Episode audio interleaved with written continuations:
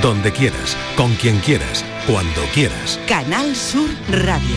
La radio de Andalucía. Sentirse triste, vacía, pérdida de interés en las actividades, en lo que antes te gustaba hacer, aumento o pérdida de apetito, no poder dormir o dormir demasiado, sentirse muy cansado, sentirse sin esperanzas, irritable, ansioso, culpable, dolores de cabeza, calambres, problemas digestivos, ideas de muerte o de suicidio. Esto es algo más que sentirse triste, entre comillas, por unos días. Esto podría ser una enfermedad clínica severa que se llama depresión. Por tu salud, en la tarde de Canal Sur Radio. Hablaremos de este trastorno del cerebro porque existen muchas causas, incluyendo factores genéticos, biológicos, ambientales y psicológicos. Lo haremos con la doctora Matilde Blanco Benzala, jefa de servicio de salud mental del Hospital Universitario Balme de Sevilla. Pero antes, Sanidad impone la mascarilla en los centros sanitarios, aunque da flexibilidad a las autonomías si baja la incidencia de gripe. Patricia Torres. Así es, eh, Mariló. La ministra de Sanidad, Mónica García, ha confirmado que la mascarilla vuelve a ser obligatoria en los espacios sanitarios, aunque se abre a flexibilizar la norma si la incidencia de gripe y COVID baja dos semanas seguidas. Sanidad enviará una orden notificada a las comunidades por la que aquellas que aún no la han hecho deberán hacer obligatorio el uso de mascarilla en todos sus centros sanitarios a partir de este mismo miércoles. La orden entrará en vigor una vez sea recibida por las autonomías sin necesidad de publicación en el BOE. La mascarilla es ya obligatorio en seis de ellas, Cataluña, Comunidad Valenciana, Murcia, Aragón, Asturias y Canarias, con lo que esta medida implicará que el resto, que abogaban por una recomendación, deban imponer su uso en centros de salud y hospitales. Pues ahora mismo esa es la situación. Patricia, muchas gracias y como siempre pendiente de toda la información, de toda la última hora que tenga relación con, bueno, con temas y asuntos de salud. Gracias. A ti un abrazo. Hablamos de la depresión, vamos a recordar los teléfonos por si quieren hablar directamente con la doctora Matilde Blanco Benzala, que hoy nos acompañan. Los teléfonos son estos. Estos son nuestros teléfonos. 95 1039 105 y 95 1039 16. Para mensajes de audio, por si les es más fácil así, 670 94 30 15, 670 940 200. Doctora Matilde Blanco Benzala, bienvenida, gracias por acompañarnos. Muchas gracias por darme la oportunidad de llegar a tantas personas para poder eh, pues, aprender cosas y explicar cosas sobre la depresión. Un trastorno que afecta a millones de personas, doctora, en todo el mundo, ¿no? Y que es crucial entender la depresión como una condición médica seria, muy seria, que impacta tanto en el bienestar mental como en el físico. Efectivamente, la prevalencia, es decir, la cantidad de personas que sufren este trastorno es muy alta.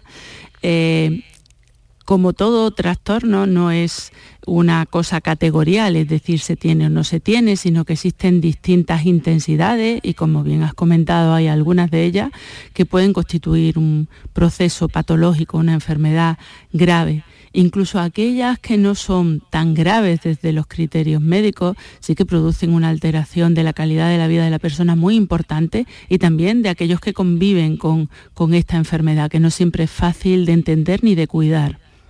La depresión no tiene, como usted dice, una única causa, ¿no? Sino eh, tal vez la depresión sea, pues es una combinación de factores.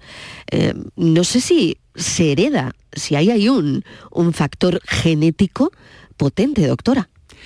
Eh, casi todas las enfermedades relacionadas con la salud mental se basan en la teoría de la vulnerabilidad, que significa que efectivamente lo genético puede generar un ambiente en el que sea más fácil que se desarrollen cierto tipo de enfermedades.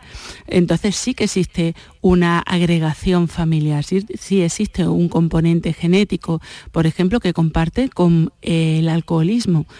Eh, pero además eh, eh, hay que hablar también de que no solo existen factores predisponentes, sino también de factores protectores.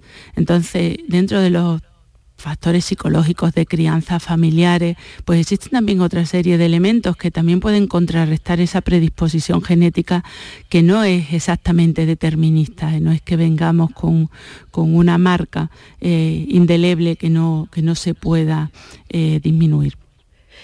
Pues por un lado está eso, lo que usted está comentando, ¿no? Esa explicación brillante sobre eh, la predisposición. Pero em, a nivel biológico, doctora, eh, la depresión a menudo está mm, asociada con desregulaciones. Esto además siempre, bueno, pues se cuenta, ¿no? Con, con, las sustancias químicas cerebrales, como por ejemplo la noradrenalina o la serotonina, de la que tanto se habla, ¿no? Cuando hablamos de la depresión.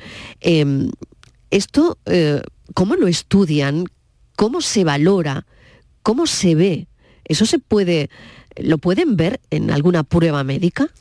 En este detalle no, Marilo. Sí se puede ver áreas hipofuncionante. En este momento existen pruebas diagnósticas de imagen que permiten ver si existen zonas del cerebro que tienen menor captación de la que le correspondería. Eh, lo que también es muy curioso con estas técnicas, que son por ejemplo los PET, la, tomografía de emisión de positrones o el SPET, es que mm, estas modificaciones funcionales eh, se pueden eh, ver incluso con elementos como por ejemplo la meditación. Lo que quiero decir es que el cerebro es un órgano que se mueve con neurotransmisores, pero se mueve con lo que está pasando en. En, su alrededor. Entonces, eh, cuando nosotros trabajamos con, por ejemplo, como bien has dicho, sobre todo la serotonina es como ha sido el clásico, la noradrenalina tiene que ver mucho con la ansiedad, ¿eh? aunque también es muy importante en los nuevos antidepresivos. Pero eh, mm, más allá de, los neurotransmisores en sí, em, pues el cerebro eh, se modifica ese neurotransmisor para que pueda volver a sintonizar con su entorno que es porque esa alteración de esos neurotransmisores eh, tiene que ver mucho también con lo que está viviendo y lo que le está pasando. Así que es, una, es un carril de dos direcciones. Y eso lo veremos ahora, doctora, cuando hablemos también de, la medicación. Pero vamos al diagnóstico, porque a mí me interesa mucho conocer, saber lo que usted se encuentra en, consulta, ¿no? Y cuáles son los criterios principales para diagnosticar una depresión. Eh, Tú has hecho un prólogo eh, muy interesante porque eh, yo creo que eh, de las cosas buenas que ha tenido la popularización de la salud mental es que, mm. bueno, sabemos mucho más, ¿no? Y es verdad que la depresión antes se consideraba sinónimo de tristeza cuando verdaderamente es mucho más. Mm. Pero yo creo que hay, aparte de lo que tú has comentado, que la tristeza es algo que llega a ser corporal, entonces el cansancio, cansancio la apatía, mm. a mí me gustaría destacar dos elementos muy importantes para mí, para poner como una especie de punto en el que eh, ya pasamos de una reacción emocional intensa a algo francamente patológico. Uno, tú también lo has dicho, la incapacidad para tener emociones positivas. La depresión no es solo tener un conjunto de emociones difíciles o negativas intensas, sino no poder equilibrarlas, no poder alegrarnos por aquello eh, que objetivamente entendemos que es algo alegre. Eh, eso genera a veces culpa, por ejemplo, es muy característico cuando dice me siento fatal porque no puedo querer a mis hijos o mi hija está embarazada y yo no siento alegría por tener un nieto y a mí eso me hace sentir fatal porque veo la carencia. Y luego otro elemento que marca mucho la patología es que ese estado de ánimo eh, no fluctúa, no responde, esto que hablamos de la plasticidad cerebral, está como congelado. Entonces estás congelado, eh, todos hemos pasado malos momentos, pero la depresión sería una congelación en alguno de los peores momentos que podemos imaginar. No es un mal momento, por tanto. No. Es nunca, vivir, nunca la depresión es un mal momento. Es vivir un mal momento detrás de otro, detrás de otro. Permanentemente, es un mal momento permanente, ¿no? claro, claro, claro. ¿Y los factores causales más comunes de la depresión, ¿dónde, cuáles serían, doctora? Pues como hemos bien dicho eh, previamente, hay múltiples variables, con lo cual también hay múltiples desencadenantes. Por ejemplo, mm. desde lo más biológico, eh, una depresión que suele ser de las más graves y difíciles, eh, la posparto, tiene que ver con la caída brusca de las hormonas después del embarazo. Eh, eh, esa quizás es la más fácil de diagnosticar en cuanto a desencadenante biológico. Luego existen depresiones que tienen que ver con patologías físicas de otro, por ejemplo, las patologías pancreáticas o puede haber otra serie de elementos a nivel el hipotiroidismo que también desarrollen, eh, empezando por lo más biológico. Luego, curiosamente, aquellas que tienen mayor componente biológico, más genético, como tú comentabas, son aquellas las que tú no puedes encontrar un desencadenante, porque estamos hablando de hmm. una disregulación primaria en aquella luego existen otras depresiones que tienen que ver más eh, con desencadenantes psicológicos eh, en los que sí que podemos encontrar algún antecedente.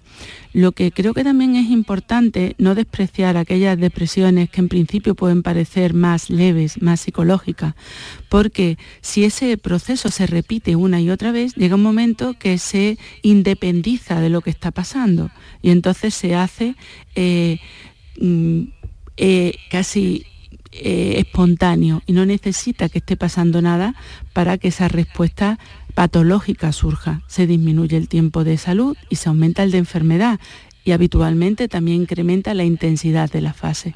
Por eso es importante trabajar desde los primeros episodios para evitar que esto eh, pues degenere en un proceso pues, más grave. Doctora Blanco, qué interesante esto que comenta, porque, claro, muchas veces hay variaciones en, la presentación de la depresión según la persona. Eh, lo importante no es lo que pasa, sino a quién le pasa. Eh, todo, cada uno tiene su estructura eh, y como decía Ortega y Gasset, yo soy yo y mi circunstancia. Entonces, si la circunstancia es la depresión, el yo eh, es importantísimo en la expresión y en el número de herramientas y de elementos que tenemos para poder trabajar para recuperar nuestra salud. Es decir, si yo soy, curiosamente, eh, las personas depresivas, lo que nosotros llamamos personalidad depresiva, son personas que suelen tener muy buena voluntad, mucha capacidad, eh, pero llega un momento que se atribuyen tanta labor que a veces se rompen. Entonces, saber con qué cuenta esa persona, cómo era antes de que apareciera la enfermedad, cuáles son sus puntos eh, fuertes, cuáles son sus fragilidades, es muy importante para encontrar la salida de, la depresión.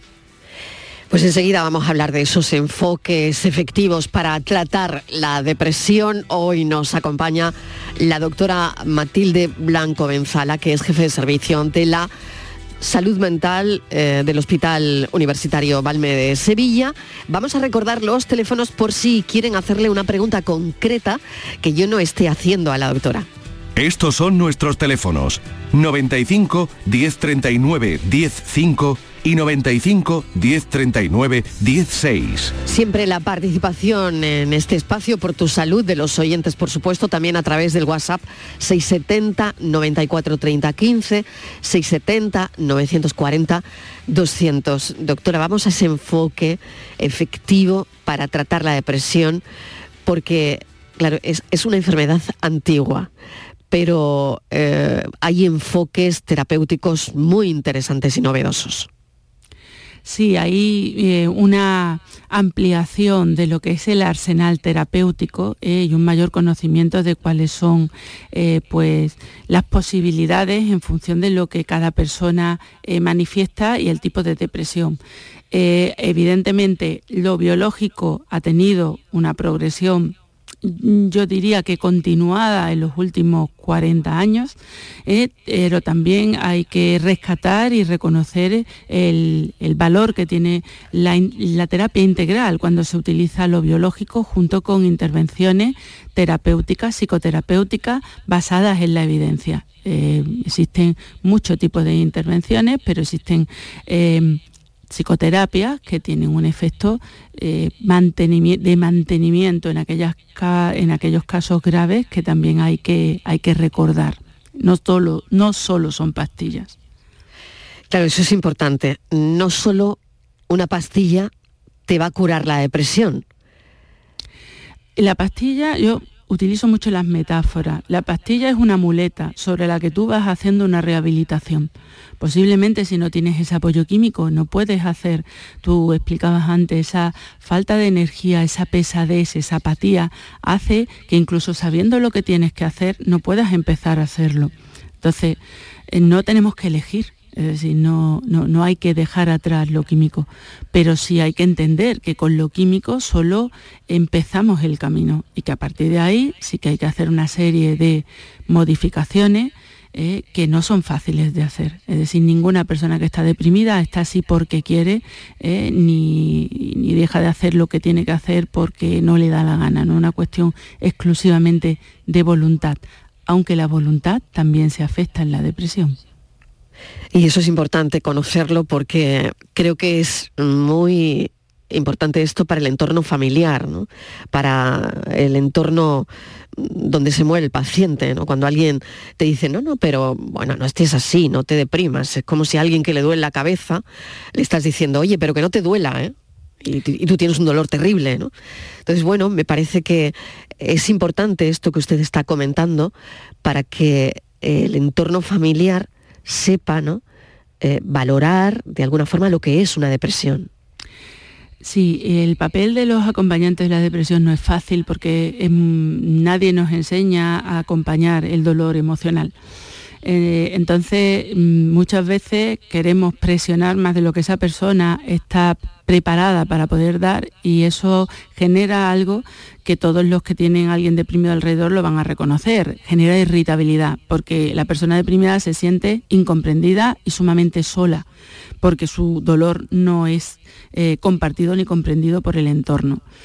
Eh, si es verdad que yo cuando trabajo con las personas con depresión le digo que es un elemento interno, es decir, solo tú sabes si no puedes o no te apetece.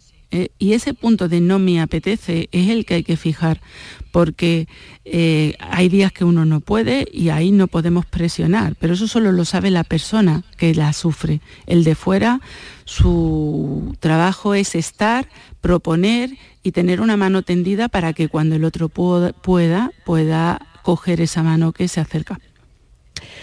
Antidepresivos, vamos a ponerlos, si le parece, doctora, encima de la mesa, que son medicamentos recetados para tratar la depresión. Eh, bueno, los antidepresivos, mm, ¿cómo se sabe qué antidepresivo es para quién?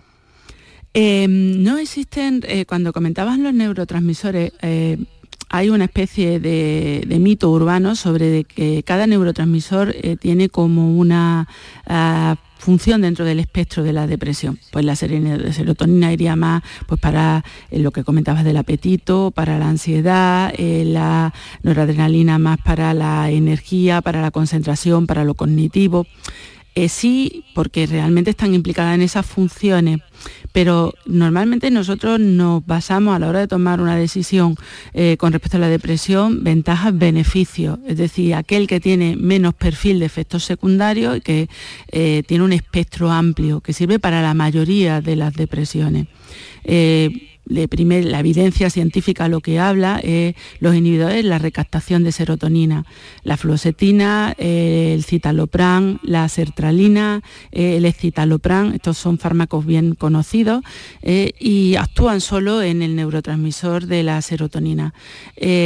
Tienen un perfil bajo de efectos secundarios y tienen una respuesta aceptable en dos tercios de la población.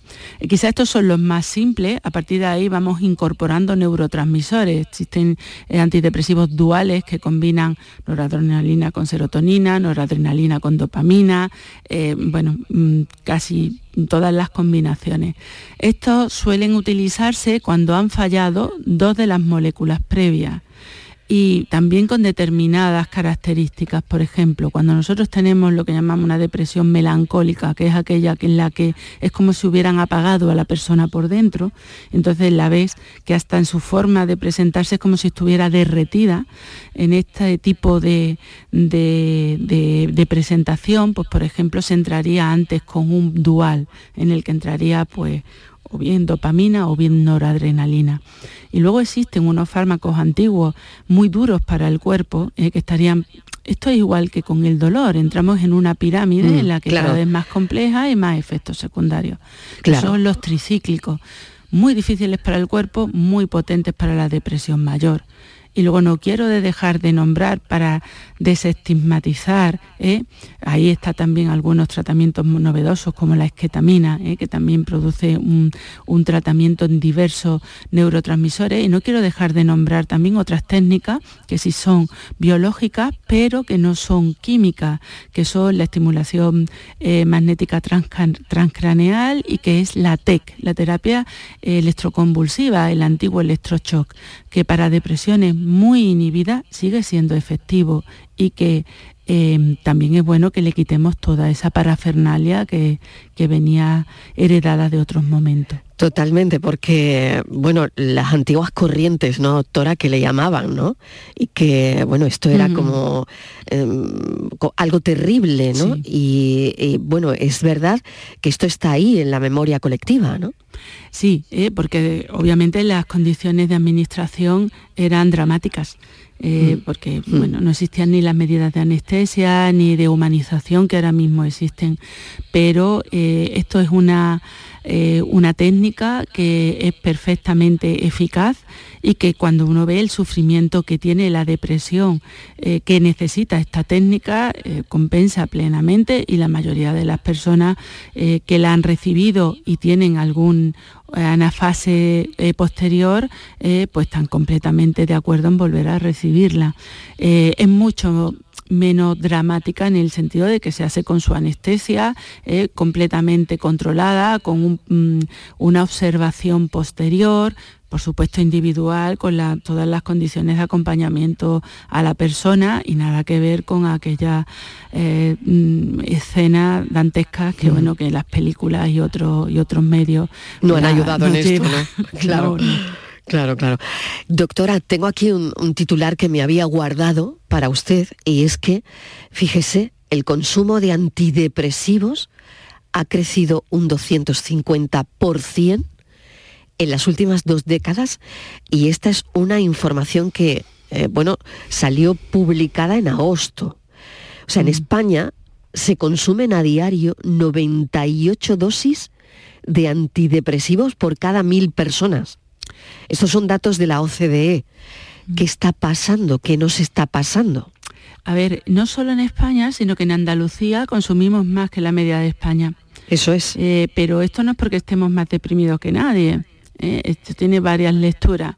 Por una parte, eh, eh, a veces se utiliza el antidepresivo, que yo creo que es importante diferenciar porque del ansiolítico. El antidepresivo, como comentábamos antes, actúa en todas las dimensiones de la depresión, desde cómo pensamos, a cómo nos movemos, a cómo nos sentimos, a cómo tenemos el cuerpo. son fármacos que funcionan y que van muy lento porque necesitan regenerar ese contexto químico que tú comentabas del cerebro. Y entonces es muy posible que en dos, tres, cuatro semanas no hagan efecto y es verdad que también se sobreprescriben. Claro, porque ya no lo puedes comprar en la farmacia, es decir, es que mm. antes cuando tú podías comprar un medicamento, vale, pero ahora, claro, cuando estamos hablando de que el consumo ha crecido un 250%, es que se está recetando un 250%. Se sobreprescriben porque, entre otras cosas, lo que comentamos antes, no eh, se hacen intervenciones precoces y, no se, y a veces se cataloga como depresión, ese mal momento eterno, eh, otros malos momentos que no son eternos u otro tipo de circunstancias que requerirían otras intervenciones, pues de, eh, la evidencia lo que dice es intervenciones no farmacológicas como grupos de, manejo de ansiedad, es decir, trabajar en la gestión emocional antes de que eso degenera y constituye una enfermedad, porque mm, todas esas dosis prescritas yo estoy segura que no se toman. Entonces, em, y si solo se toma ese fármaco, eh, no estamos haciendo bien nuestro trabajo como sociedad, porque entonces resulta que mm. hemos enfermado eh, a nivel emocional y, eso no se arregla con pastillas, tendremos que replantearnos más de una cosa y más de dos. Yo creo que, bueno, es desde luego el enfoque ¿no? que deberíamos darle a esta conversación también. Voy a hablarle, eh, voy a hablarle ahora, doctora, y preguntarle sobre la depresión entre la gente joven, que también sabemos que ha crecido, que sigue creciendo eh, el índice de suicidios y que, bueno, no sé si esto es lo que ven en las consultas, porque crece también, ¿no? La depresión en adolescentes. Sí, sí lo vemos. Y no solo la depresión, sino el malestar psíquico. Eh, lo que hablábamos hace un momento sobre ese malestar social. Eh, desde después de la pandemia se ha producido un incremento del malestar psíquico y por lo tanto también del diagnóstico y de las, patologías. Digamos que hay una continuidad entre yo me encuentro mal psíquicamente y antes o después si yo no consigo reconducir, eh, se rompe. ¿eh? Entonces, en los chavales jóvenes esto es aún mayor. Eh, lo vemos y, tenemos que trabajar codo a codo con educación, con enfermería escolar. Mañana mismo tengo yo una reunión con el coordinador de enfermería escolar, ¿eh? porque el sufrimiento de las nuevas generaciones, el sentimiento de incertidumbre y una cosa que tú comentabas, desesperanza en los chicos jóvenes es aterradoramente intenso. Doctora, ¿por qué han estudiado la causa? No lo sé si cuando se sientan en una sesión clínica eh, de esto se habla, habláis entre compañeros de lo que eh, estamos viviendo con la gente joven, ¿no? Que no sé si pasa porque pensamos, ¿no? Padres y madres, que, que hoy eh, lo queremos todo, incluso los adultos al momento, ¿no? Em, que no hemos enseñado a lo mejor ni paciencia, ni resiliencia, ni resistencia. No lo sé. Es decir, mm. y como madre, bueno, pues también le pregunto, ¿no? Mm. ¿Qué, ¿Qué estamos haciendo mal? Para que la depresión en jóvenes esté en esos niveles, ¿no? Para que haya pasado de un 7 a un 20%, que creo que son los datos, aunque los datos son lo de menos, ¿no? De, que ha provocado 53 millones de trastornos depresivos en el mundo después de la pandemia, ¿no? En fin, no sé, no sé hacia dónde tenemos que mirar. Pues porque yo no creo que necesariamente estemos haciendo cosas mal. Eh, creo que también la situación que hemos vivido nos ha desarmado las herramientas que previamente teníamos. Es decir, em, no sé si ha dado una tormenta perfecta, ¿no? Eh, sí, eh, porque pues, posiblemente eh, hemos entrado en una sociedad en la que había un libro que estuvo de moda a tiempo A, que era Homo Sapiens, en el que decía, hemos vencido a la guerra, a la muerte, a la enfermedad. Interesantísimo, es pues, verdad. Como lo lee ahora, lloramos. Exacto, exacto. eso es lo que creíamos. Tuvimos un periodo de bonanza en el que se iban solventando ciertas cuestiones, pero esas cuestiones han ido volviendo una a una a la puerta de nuestra casa. Entonces, esa especie de omnipotencia que pensábamos que todo era mejorar, eh, pues se nos ha roto, con lo cual nuestro sistema de valores, de nuestro futurible se ha modificado. Entonces, si, como tú bien dices, los que pertenecemos a la generación de los padres tenemos ahora un momento confuso, eh, ansioso, eh, ni siquiera nosotros reconocemos cuál es nuestro contexto y los adolescentes siguen siendo niños, es decir, cuando se sienten mal, mira a ver qué cara pones y la cara tuya es descompuesta. Entonces, em, es muy difícil eh, serenarlos y acompañarlos en, cómo se incorpora una situación que a veces resulta bastante eh, em, inquietante para ellos y para nosotros y que hay que compartirlo, porque yo creo que a veces también somos eh, muy duros con ellos, ¿no? Habiendo tenido tanto y tal pero es que ellos han tenido mucha facilidad en muchas cosas, pero les ha tocado una vida muy compleja para constituirse, para construirse como persona.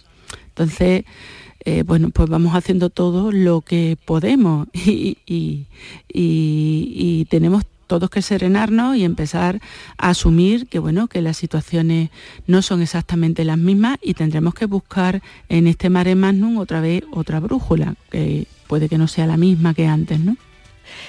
No sé si seguirá aumentando la, depresión en los próximos años. Enseguida voy a trasladar esta pregunta a la experta que hoy nos acompaña. Y mm, bueno, voy a hacer una, pequeña pausa, recordarles que el teléfono sigue estando ahí para las preguntas que quieran hacer los oyentes. Y, es la, pregunta que, le voy a trasladar. Si cree que va a seguir aumentando la depresión en los próximos años. Después de la son nuestros teléfonos 95 1039 105 y 95 1039 16. La tarde de Canal Sur Radio con Mariló Maldonado. También en nuestra app y en canalsur.es. Canal Sur Radio, la radio de Andalucía. Atención amantes del arte. Ante la gran demanda de visitantes, la exposición inmersiva Van Gogh Grandes Éxitos amplía su estancia en Sevilla. Disfruta esta experiencia única hasta el 14 de abril en el Pabellón de la Navegación. Compra tu entrada en van-gogh.es. Empieza el año ahorrando en tu cesta de la compra en Supermercados Más. Hasta el 31 de enero el estofado de cerdo a 5,49 euros el kilo. Ven y descubre nuevas ofertas en frescos cada semana. Supermercados Más y supermercadosmás.com es ahorro. En el hospital y en los centros de salud, los fisioterapeutas te aportan salud y bienestar, fisioterapia y calidad de vida unidas para beneficio de las personas. Fisioterapeutas, profesionales esenciales para tu salud. Es un mensaje del Sindicato de Enfermería SATSE Sevilla. Soy Luis Lara y te recuerdo que como siempre en la medianoche de los domingos te esperamos en el show del comandante Lara para divertirte y hacerte sonreír después del deporte. Y los domingos, a partir de la medianoche, el show del comandante Lara. Contigo somos más Canal Sur Radio. Contigo somos más Andalucía. ¿Conoces la web ventanafamilias.es? Es una ventana abierta a la familia del Sistema Sanitario Público de Andalucía para apoyar a madres y padres en la crianza de sus hijos e hijas. En ella encontrarás guías, vídeos y herramientas elaboradas por especialistas sobre salud, desarrollo evolutivo y bienestar de niños, niñas y adolescentes. Ventanafamilia.es te ayudará a mejorar tu calidad de vida y la de tu familia compartiendo los cuidados en salud de manera responsable. Familias corresponsables. Cuidados compartidos. Campaña promovida conjuntamente por la Consejería de Salud y Consumo y la Consejería de Inclusión Social, Juventud, Familias e Igualdad de la Junta de Andalucía, enmarcada en el Plan Corresponsables impulsado por el Ministerio de Igualdad del Gobierno de España. Por tu salud, en la tarde de Canal Sur Radio. Estamos hablando de la depresión con la doctora Matilde Blanco Benzala, jefa de Servicio de Salud Mental del Hospital Universitario Balme de Sevilla. Eh, dejábamos la conversación con una pregunta abierta, si seguirá aumentando la depresión en los próximos años o llegaremos a una meseta. No sé si se podrá estabilizar o se podrán estabilizar los datos. Doctora, ¿usted qué piensa, qué cree? A ver, yo soy psiquiatra y soy una optimista impenitente. Entonces, em, yo no sé si creo o espero, yo sí creo que hay una meseta. Eh, creo que estamos intentando recuperar ese punto de equilibrio que estábamos comentando antes. Aparte, eh, que ya no solo es el diagnóstico, a mí me gustaría también que afináramos más en el diagnóstico, que pudiéramos eh, poder dar más tiempo a las personas y dar más cartera de servicio y más ofertas diferenciadas a cada persona en función de sus necesidades. Entonces, yo creo y espero, y espero que también podamos trabajar, como estábamos diciendo antes, en la salud mental de las nuevas generaciones para no tener que trabajar en la enfermedad mental de esas generaciones. Voy a pasarle una, una llamada, un, mensaje de audio, doctora. Lo escuchamos con atención. Hola, buenas tardes. Ante todo, muchas gracias a la doctora. Es muy interesante lo que nos está contando. Mm, a ver, si nos podía un poco comentar someramente sobre la herencia, la herencia genética y, bueno, pautas a seguir, ¿no? Pautas a seguir para, no sé, esquivar de alguna forma esta patología o esta enfermedad qué, hacer durante el día, que no sé, algo, algo, algunos consejos así generales y bueno, a ver si podemos más o menos llevar la vida un poquito más feliz. Muchísimas gracias y buenas tardes. Muy buenas tardes y gracias por la pregunta porque yo iba a eso justo ahora, doctora. ¿Se puede prevenir una depresión? ¿Podemos trabajar en eso? Eh, mm, sí, se puede mejorar la salud mental, partiendo de lo que comentábamos de la vulnerabilidad. Es decir, eh, hay una parte, que aquellas que no tienen ningún tipo de desencadenante, en el que, bueno, pues eh, la depresión viene y, y, yo no puedo evitar que venga, pero sí puedo facilitar que salga lo antes posible o sea lo más corta posible o lo menos profunda posible. Entonces, eh, es muy importante para esto y para toda la salud mental el observador interno. Yo tengo que, ver un poco eh, qué es lo que me ayuda, qué es lo que me perjudica, cómo potencio aquello que me ayuda. Eh, tengo que ir haciendo mi pequeña lista de cositas que tengo que ir haciendo de menor a mayor. Es decir, no me puedo poner un objetivo, es muy propio el pensamiento en blanco y negro de la depresión, de hoy no he podido con mi alma, me acuesto y mañana hago todo lo que tengo que hacer. Cuando me levanto al día siguiente y miro lo que tengo que hacer, pues vuelvo a meterme en la cama. Entonces tenemos que tener ser un poquito compasivos cuando ponemos nuestro objetivo y ser también realistas. Si no puedo llegar a 10, llego a 7 para romper esa especie de coraza depresiva en la que yo lo único que hago pensar lo mal que estoy y al pensar lo mal que estoy me pongo peor, ¿eh? la cama es un enemigo mortal, tengo que intentar eh, ver por dónde empiezo a romper esa inercia. Hay como varias puertas, ¿eh? qué es lo más fácil, qué es lo que más necesito o qué es lo que más me gustaba. Yo cuando empezamos a trabajar para movilizar intento siempre por lo que más me gusta o por lo más fácil, porque cuando las personas deprimidas consiguen hacer algo, eso genera una sensación de energía que facilita el siguiente movimiento. Entonces tenemos que ser realistas, pero también compasivos. Y si en un momento no puedo, no puedo, porque la culpa que se genera cuando no muevo es un sentimiento muy grave dentro de la depresión que congela el movimiento. Lo que hablábamos del un mal momento perpetuo. Y luego creo que el, oyente también comentaba eh, que qué podemos hacer con los componentes genéticos. Cuando hablábamos de lo genético, de lo familiar, no hay una predisposición, decir de padre a hijo se pasa siempre. Eh, lo que queremos decir es que en las familias donde ha habido una persona con depresión hay más probabilidades de que haya otras personas con depresión, como por ejemplo la diabetes. Pero no significa que si yo tengo una depresión, mi hijo tiene que tenerla automáticamente. Y yo a las personas que tienen depresión y que les da miedo y culpa el transmitirlo o perjudicar a los suyos, les digo que la mejor manera eh, de quitar esa culpa es trabajar en sí mismos, en recuperar su salud. Y eso es lo mejor que le pueden dar a sus hijos, porque si sus hijos tienen la depresión, también van a encontrar una persona que ha encontrado la salida. Muy importante, doctora. Hemos hablado de la depresión en, en, gente joven y yo iría ahora a la depresión en la tercera edad. La depresión de la gente más mayor, de nuestros mayores. Eh, ¿Cómo es esa depresión? ¿Es una depresión que, que llega precisamente por la edad?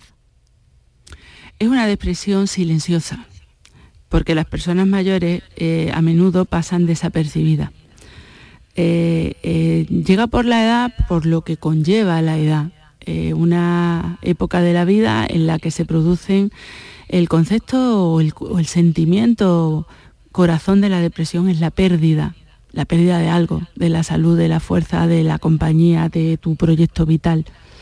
Entonces una persona mayor acumula pérdidas a lo largo de su vida eh, y a veces, pues lo que comentábamos antes, eh, mm, se encuentra solo, mm, todos los sufrimientos que tienen se le achacan precisamente a la edad. Pues no te puedes mover por la edad, las rodillas por la edad, no puedes hacer ejercicio, pero claro, al final como que vamos podando eh, sus gratificaciones eh, y, a menudo pues eh, no tienen los apoyos que pueden equilibrar ese estado de ánimo. Entonces tiene que ver con la edad, pero también con todo lo que conlleva con la edad. Y sobre todo porque se tiende a minimizar el sufrimiento de las personas mayores. Entonces a veces pasan desapercibidas y se camuflan con otras cosas. Con la edad, con lo que usted está diciendo, ¿no? Todo se camufla porque es la edad, ¿no? Esto me pasa o estoy que no quiero salir porque la edad, claro, no puedo andar, no puedo...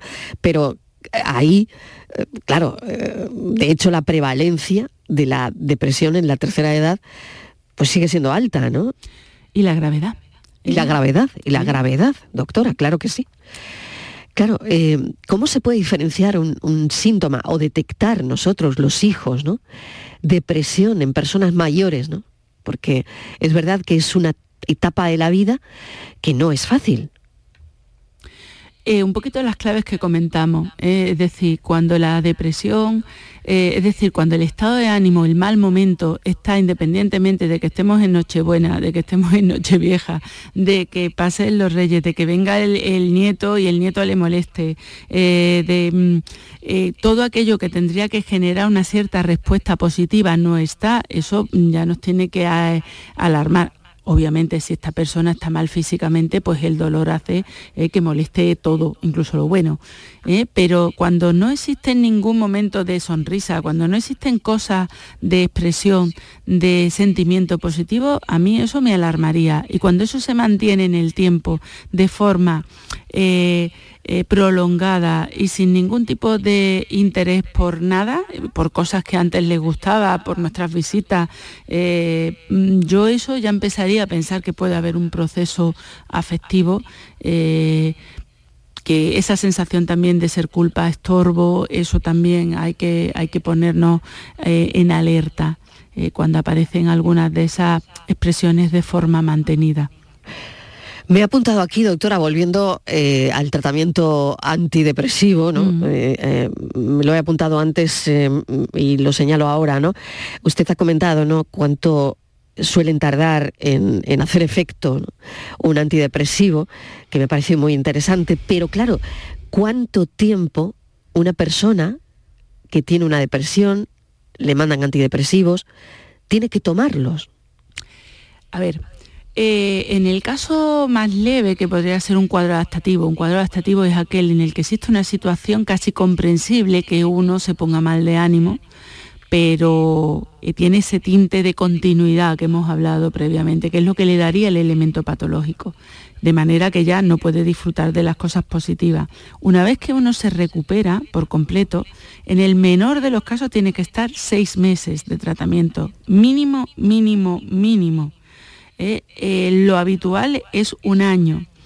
Esto eh, es algo que cuando hablamos de ese observador interno, de que yo miro cómo estoy, qué necesito, cómo me sientan las cosas, yo también se lo digo a los pacientes, es decir, no hay prisa, una vez que hemos adquirido ya la mejoría, la persona tiene que ver también cuál es el momento. Volvemos a la metáfora, no se puede cerrar el paraguas cuando está cayendo todavía agua. Entonces, si de repente el año cumple cuando yo tengo una situación externa que a mí me tira del ánimo hacia abajo, pues no es el momento de desprendernos de la ayuda que hemos tenido. Y es más, cuando se va reduciendo esa medicación, pues esa misma persona eh, tiene que ponerse el termómetro emocional y si cuando nosotros empezamos a reducir, que se hace de forma progresiva, vemos que reaparecen algunos de nuestros antiguos síntomas, pues a lo mejor es que todavía tenemos que tomárnosla un poquito más. Entonces, no hay que tener miedo eh, a tomarla el tiempo suficiente, pero sí que es verdad que el antidepresivo tiene que estar una vez que el ánimo está recuperado, mínimo, mínimo, mínimo seis meses y yo diría que un año. Doctora, usted también relacionaba antes, bueno, la depresión con, con otras enfermedades y yo quería preguntarle por el trastorno bipolar, que es también una afección del estado de ánimo y, que, y que puede provocar cambios de ánimo de forma muy intensa. ¿no? ¿Tiene, ¿Tiene relación también? Porque, eh, bueno, ese estado de ánimo puede llevar también a un episodio depresivo y no sé si a partir de ahí también se considera que el trastorno bipolar tiene una fase de depresión y se trata mm, pues como una depresión, no lo sé. Eh, la depresión mayor, la más grave, es una de las caras del trastorno bipolar. El trastorno bipolar se llama así porque es bipolo, los dos polos, el polo depresivo y el polo maníaco. Maníaco no es tener una manía, como podemos pensar en Andalucía. Maníaco es tener un estado de euforia patológico. El mejor momento del mundo, pero continuado. ¿Mm? Entonces, eh, la depresión en el trastorno bipolar es una depresión con muchísimo componente biológico, químico, grave, difícil de tratar porque las herramientas en el trastorno bipolar para la depresión no son equiparables a la población general. El trastorno bipolar, su estado de ánimo funciona como un columpio. Entonces, si yo tengo un cuadro depresivo y meto un fármaco que sube el estado de ánimo sin control, lo meto en un estado eufórico patológico.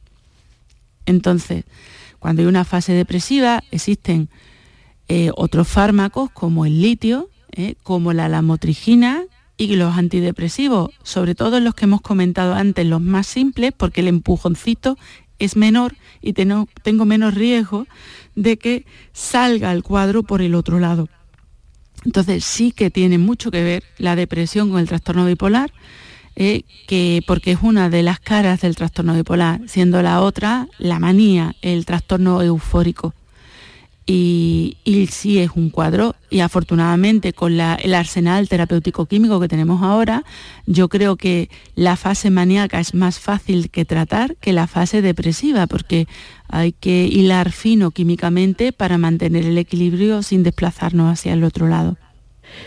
Doctora, esta semana, para terminar, es el Día Mundial de la Lucha contra la Depresión, es el día 13 de, enero y, bueno, los profesionales que trabajan en, esto ¿no? y que tienen pues eso, ¿no? una lucha continua ¿no? para que esto se visibilice, para que se hable de ello.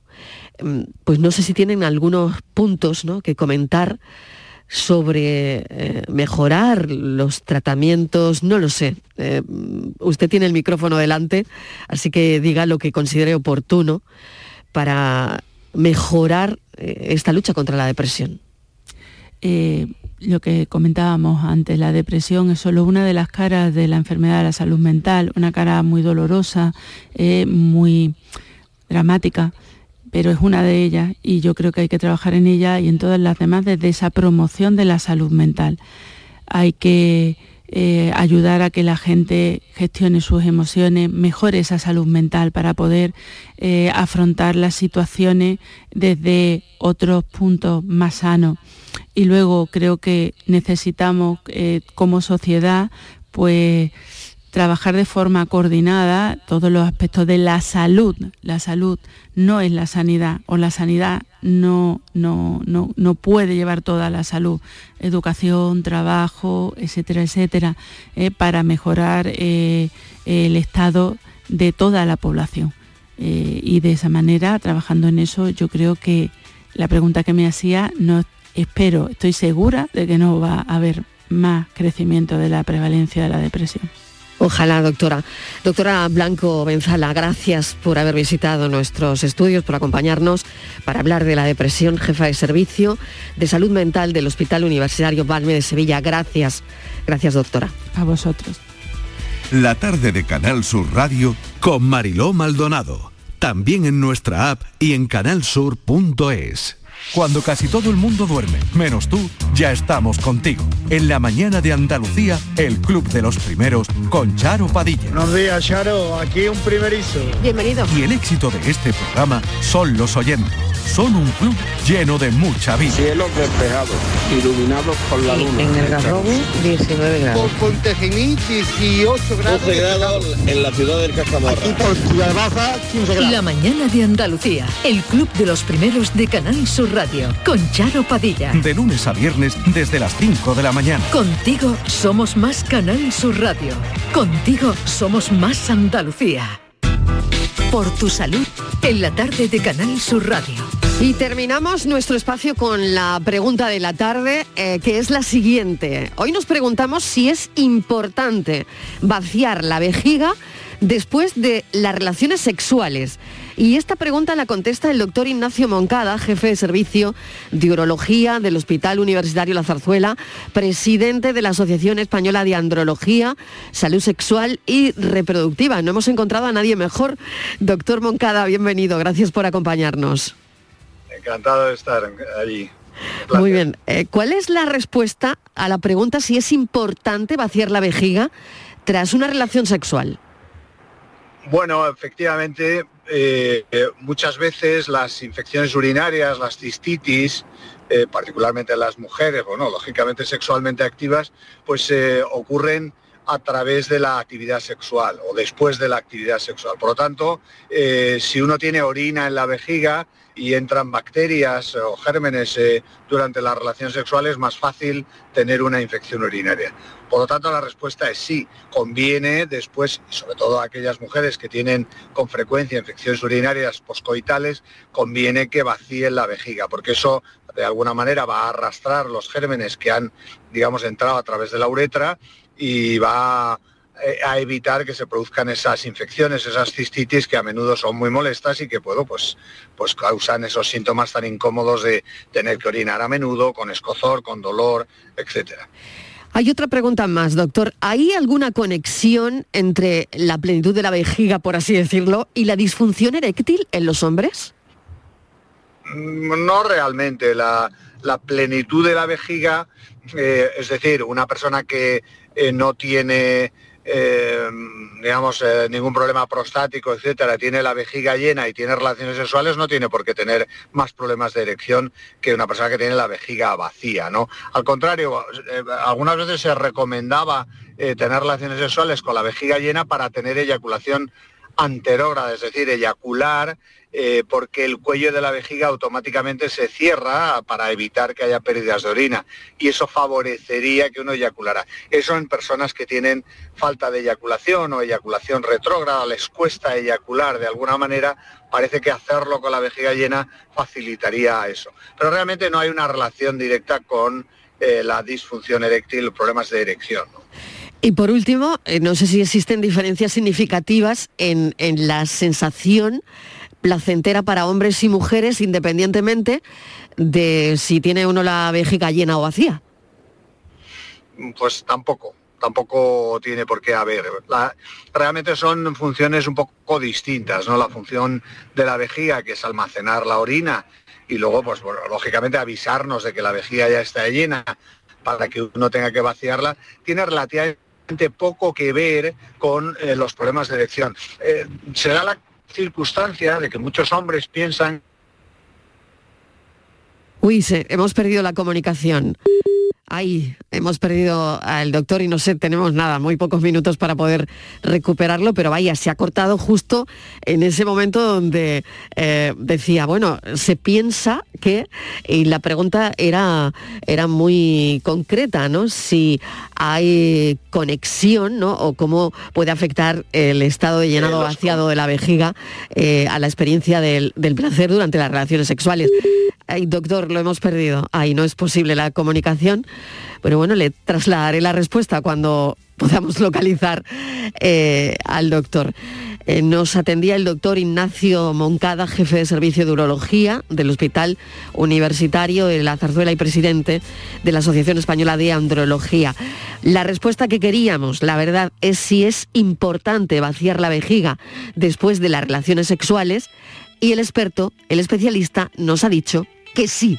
La respuesta es sí. Y con este sí nos marchamos. Gracias por estar ahí. Mañana volvemos a las 4 en punto de la tarde a contarles la vida. Les dejo con el mirador. Por si el tiempo me arrastra a playas desiertas.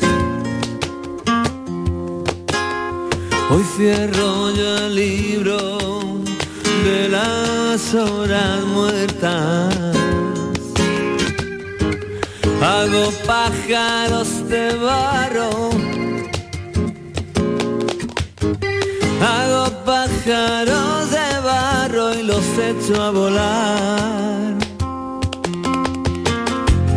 Por si el tiempo me arrastra a playas de desiertas